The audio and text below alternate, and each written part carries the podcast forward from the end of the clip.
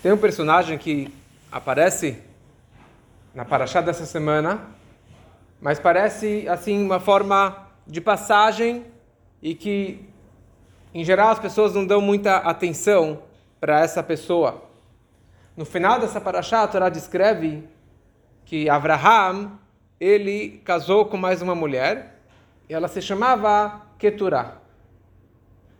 E ele teve com essa mulher Keturah mais seis filhos. Ou seja, depois que ele teve o Ismael, ele teve o Yitzhak, ele ainda teve mais seis filhos com essa mulher Keturah. Quem era essa mulher Keturah? Então, o Rashi explica que ela era Hagar. Hagar, que era a serva de Abraham. Só voltando um pouquinho na história, quando Abraham e a Sara foram para o Egito, e a Sara foi levada para o palácio do faraó, e daí aconteceu aqueles milagres, e Abraham e a Sara, eles acabaram saindo do Egito. Quando eles estavam saindo, a filha do faraó, que se chamava Hagar, ela falou, eu prefiro ser uma, uma, uma escrava na casa do Abraham Avinu do que ser uma princesa no palácio do meu pai, no palácio do faraó. E a partir daquele momento, a Hagar, ela começou a acompanhar o Abraham em todas as suas jornadas. Quando que Abraham realmente já estava com a idade avançada, 86, 87 anos, então ele não conseguia engravidar, então finalmente é, aquela história inteira, como que a Sara falou para que ele tivesse uma relação com a Hagar, e a Hagar logo engravidou e teve aquele filho tão conhecido que é o Ismael. Quando eles cresceram, passou mais uns anos, e o Yitzhak, ele nasceu, e na, na, na festa de Yitzhak, o Ismael estava provocando o, o Yitzhak, o seu irmão, fazendo idolatria, outras coisas que eles estavam fazendo também. Então a Sara vira para Abraham, a Sara vira para Abraham e fala: Garesheta Amazot, manda embora, quer dizer, expulse escrava, essa serva, com o filho dela, com Ismael, porque ela não vai herdar junto, ele não vai herdar junto com meu filho Yitzhak. E daquela, naquele momento, então, a Hagar foi embora junto com Ismael, e aconteceu aquela história que não tinha água, e o anjo veio e salvou, e etc. O que aconteceu com ela a partir daquele momento? O que aconteceu com a Hagar durante os próximos, as próximas décadas? Talvez mais é, 40 anos, mais ou menos isso. E quando o Yitzhak ia casar com a Rivka, a Rivka estava chegando, e o Isaac estava no campo, ele foi chamar, ele foi trazer a Hagar para voltar a casar com seu pai, com Abraham. Então, quer dizer, naquele momento a Hagar, ela volta a aparecer na nossa história, que ela voltou a casar com Abraham Avino. E a pergunta que surge é que em algum momento na Torá, naquela história que ela foi expulsa de casa, Garesheta Amazot, que a Hagar ela foi expulsa de casa, a Torá descreve Vateilech Vateisa, Vaishlachea Vateilech Vateisa Bemidbar Beershava, que ela estava vagando a esmo no deserto de Beersheva, que a Hagar voltou para a idolatria do seu pai. Ela voltou para o Egito, voltou para a idolatria do seu pai, e é ali que ela estava todo esse período. Ou seja, a Hagar teve um filho com Abraham, foi expulsa de casa, voltou para o Egito, e voltou para a idolatria do seu pai. Passam mais algumas décadas, a Sara falece, e daí que acontece? Abraham ele vai lá e casa de novo com essa moça. Como que Abraham vai casar com essa moça, com essa Hagar, se ela voltou para a idolatria? E mais ainda, ela estava décadas solteira, por aí, vagando pelo mundo, então, com certeza que ela esteve com outros homens. Com certeza que ela casou com outros homens. Então, Abraham Avinu, ele era casado com a Sara. Ele fez aquela seleção máxima para que o Yitzhak casasse com a Rivka, que foi realmente, era uma rosa entre os espinhos. Todo mundo perverso, todo mundo maldoso, e a Rivka foi selecionada para casar com o Yitzhak.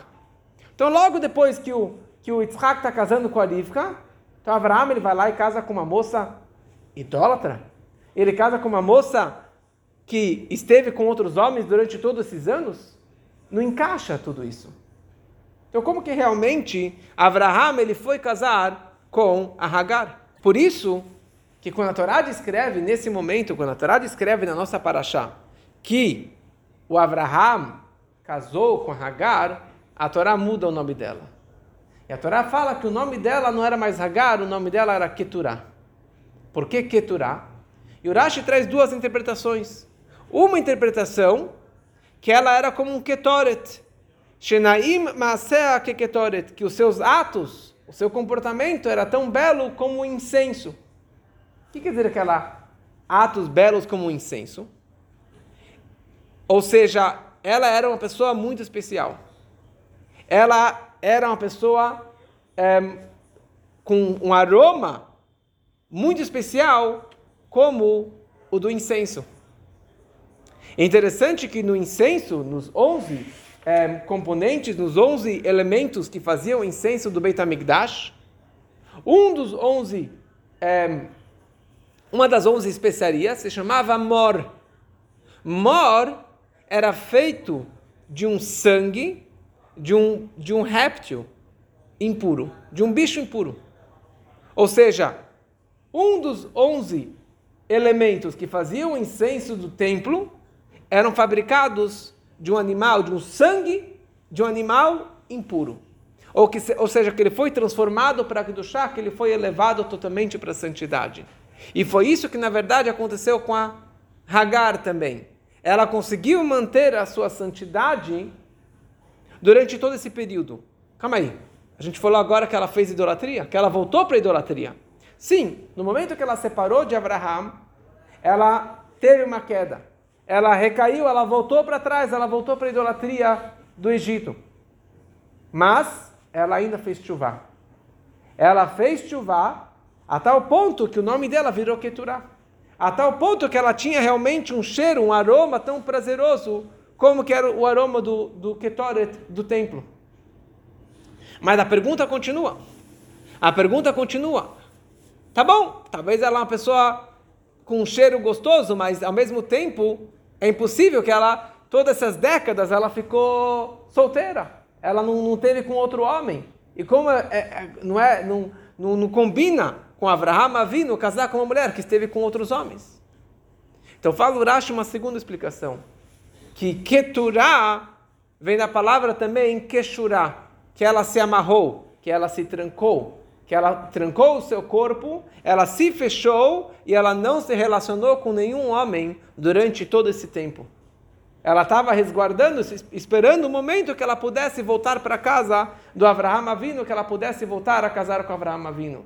Então essa é a explicação do nome dela, que ela realmente manteve a santidade, manteve o, o, o, o, seu corpo e não se relacionou com ninguém mais. E é interessante que isso só foi possível essa elevação da Keturah, essa transformação da Hagar para alguém sagrada, porque naquela época ela não era uma pessoa que tinha um aroma prazeroso, ela se chamava Hagar. Quando que ela se transformou? Após o falecimento da Sara. Durante a vida da Sara, era impossível ter esse tipo de transformação de alguém que estava lá embaixo, que estava lá na idolatria, conseguisse elevar e se transformar para algo mais elevado. Somente após o falecimento da Sara. Por que isso? A gente sabe que Abraham, ele se chamava Avram, e depois o nome dele virou para Abraham. Primeiro ele se chamava Avram.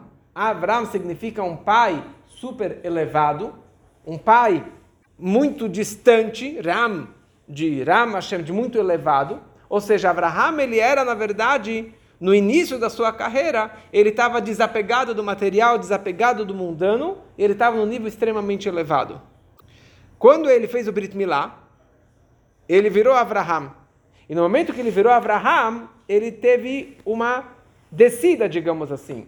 Ele agora virou Avhamon Goyim, um pai de muitos povos, o pai de muitas nações. Ou seja, ele não está afastado do mundano, agora ele está conectado com muitos povos, ele tem o poder agora de transformar e elevar Hamon Goim, muitos povos, muitas pessoas.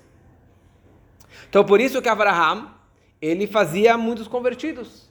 Abraham, o papel dele era de aproximar as pessoas e de fazer muitos convertidos. Só que tinha uma seleção, não era qualquer pessoa que se enquadrava, que podia entrar na tenda de Abraham. Ou seja, não era qualquer pessoa que realmente se transformou um judeu, que realmente se converteu. Quem fazia essa seleção era a Sara. A Sara, ela selecionava, não é qualquer pessoa que realmente é apto de se transformar e de se converter. Por isso que a Sara, a, a, a, história que foi trazida outro dia, que contam que a, depois do falecimento, Abraham ele está com a cabeça nas mãos da Sara, com a cabeça deitado na, na, na, nas mãos da Sara, e a Sara está olhando o cabelo dele está fazendo cafuné ou está tirando o piolho que está na cabeça de Abraham Avino. Que isso representa essa seleção, que não é qualquer pessoa que consegue entrar dentro do judaísmo. A, a, a Sara fazia essa filtragem. Ela tirava o piolho, ou seja, aquele carrapato, aquele piolho que não pertence, que não tem como se apegar com Abraão Avino, ela retirava esse piolho do de Abraham. Essa que era a vida da Sara. Ou seja, alguém que estava no nível que dá para ter uma aproximação, que como é chamado pela pela Hassidut, que está no nível de Klipat Noga. Klipat Noga é uma casca fina, que dá para usar para o bem e dá para usar para o mal, que dá para dar uma filtragem, dá para dar uma aproximada. Então, essas pessoas serviam para alguma coisa, ele conseguia aproximá-las. Agora, alguém que estava no nível extremamente baixo, espiritualmente falando, como que se chama nas Shalosh Klipot Atmiot, nas três cascas impuras, das mais baixas, isso era impossível de transformar e de aproximar. Por isso que a Sara falou, Amazot, expulse de casa, mande para fora, a com Ismael porque os dois eram idólatras, os dois apontavam, os dois estavam num nível tão baixo de, de, de espiritualidade, no Shalosh, Klipot, Atmeyot, por isso que eles foram expulsos de casa. No momento que a Sara faleceu, agora Abraão ele estava livre de fazer o seu trabalho, de aproximar as pessoas de uma forma muito mais ampla, de uma forma muito mais abrangente. Porque a partir de agora, ele tem o poder de se apegar e de transformar e de elevar mesmo alguém que está lá no fundo do poço. Mesmo uma pessoa que estava no fundo da idolatria, que estava no fundo da, da, da, dos níveis mais baixos de espiritualidade, Abraham ele conseguiu pegá-los e aproximá-los e transformá-los. E foi isso que Abraham ele fez. A tal ponto que ele conseguiu pegar o Ismael, no final da vida, Ismael ele fez chuvá, ele se reaproximou para o judaísmo. E ele também conseguiu pegar a Hagar, apesar que depois que ela se separou do Abraham, ela voltou para a idolatria, mas após o falecimento da Sara, o Abraham ele ainda conseguiu pegar a Hagar e fazer dela uma Keturah. Pegou a Hagar, que estava na idolatria, que estava tão distante de casa, ele conseguiu pegar e aproximá-la e transformá-la para que ela também fizesse chuvá, para que ela também voltasse para casa. Olha só o poder de Abraham vindo de conseguir aproximar mesmo pessoas mais baixas, mais idólatras. Mas isso só foi permitido após o, o, o falecimento da Sara. E por isso que a Torá descreve, no final da nossa paraxá, vai Yosef Abraham, vai Ikach Isha Ushema Keturah. Vai Yosef, ele acrescentou e pegou uma mulher que se chamava Keturah. O que quer dizer vai Yosef? Yosef nos lembra o nome Yosef. Yosef, quando a Rachel e Meinu deu o nome de Yosef, por que, que ela deu o nome de Yosef, Yosef? Ela falou, Yosef Hashem li ben acher. Que Hashem me deu um outro filho.